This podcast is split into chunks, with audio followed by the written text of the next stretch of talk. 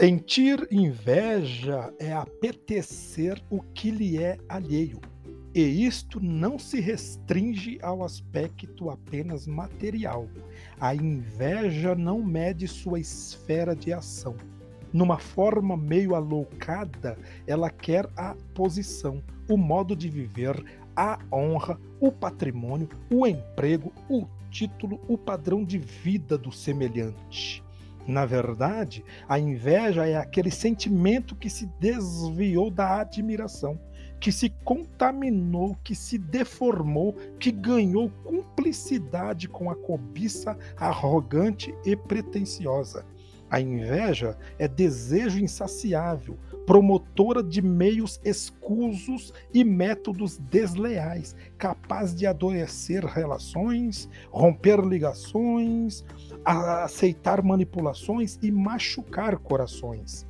A inveja é uma tendência doentia resultante de um complexo de inferioridade, de uma estima inumana, que tenta ser o que não é, ter o que não lhe pertence, fazer o que não lhe compete e viver com o disfarce da admiração, escondendo a hipocrisia com um sorriso egos, egotista.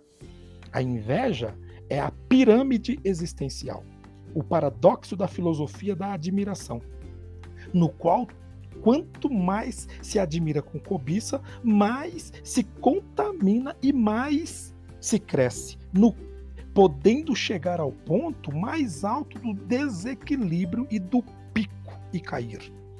A inveja é capaz de articular amizades sorrateiras, explorando e tirando o máximo proveito de situações favoráveis para conseguir aquilo que deseja.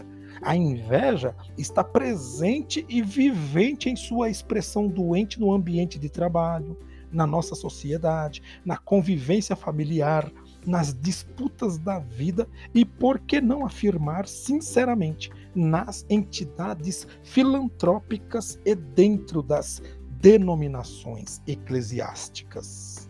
A inveja é terrena, porque vem do homem deste mundo, que habita neste chão que pisamos e vivemos.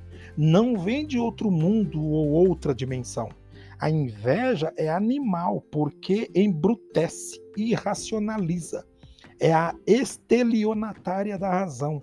Faz a pessoa viver de instintos animalescos que não a deixam raciocinar, só reagir para alimentar seus interesses, mesmo passando por cima de alguém. A inveja é destrutiva porque faz de seu possuidor um instrumento mais usado pela maldade do que pela bondade, mais destruidor do que construtor, mais adversário do que solidário, mais interesseiro na vida dos outros do que mensageiro para a vida dos outros, mais amigo dos bens que amigo de bem, mais deformador de comportamentos do que reformador de conduta, mais cúmplice da dialética da mentira do que da ética da verdade.